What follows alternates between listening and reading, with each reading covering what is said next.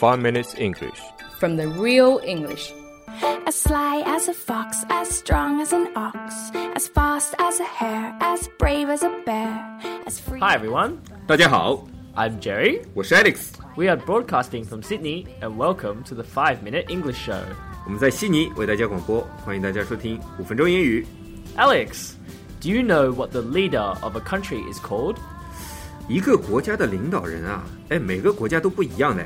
比如说像我们澳大利亚就是叫总理 （Prime Minister），那美国呢叫总统 （President），中国叫主席。哎，现在英文也不翻成 Chairman 了啊，都是翻成 President。 Yeah, I think so. 然后呢， Have you ever thought about what the leader of a group of animals is called? 一群野生动物的头啊，那个叫什么头啊？ You can say the head of the group, very similar to Chinese.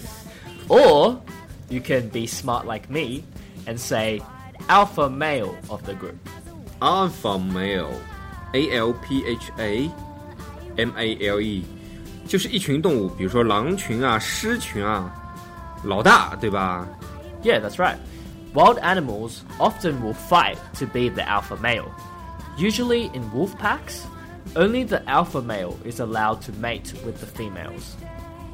很多野生的雄性啊，都会争做这个 alpha male，为什么呢？因为在很多野生动物里面，只有 alpha male 才有权跟雌性交配。嘿嘿嘿，你追我，如果你追到我，我就让你嘿嘿嘿。比如 在狼群里面，只有 alpha male 才能跟雌性交配。嘿嘿嘿，那其他的狼岂不是很可怜嘛？和尚狼。Unfortunately, they are.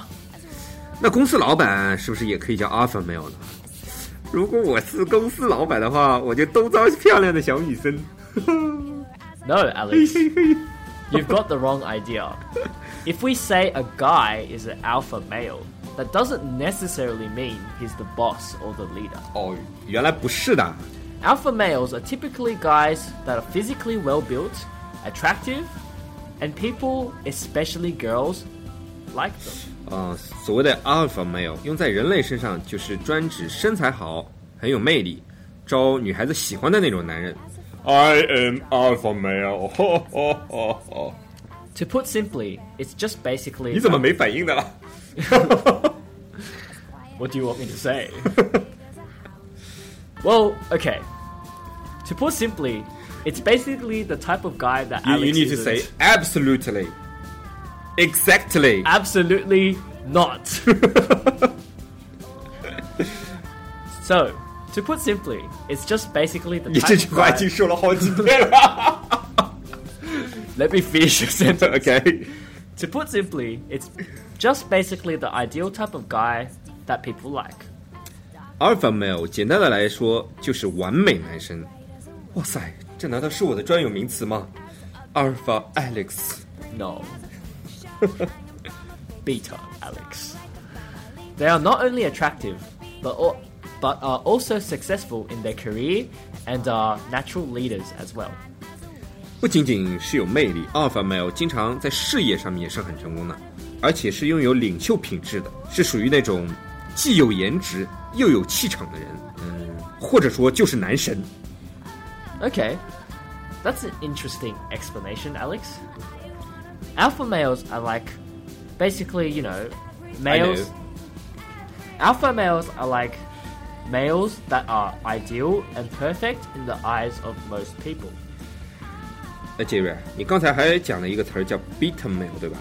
Yes, in the uh, in the animal world, beta males are second in command and help the alpha male with anything it needs. 哦，那在动物世界里面，哎呀，我操！ 哎，我想起赵忠祥了。秋去冬来，冰雪覆盖了北方的大地。天儿够冷的，在那人迹罕至的白茫茫的雪原上，我们偶尔也可以看到那些可爱的小生灵的身影。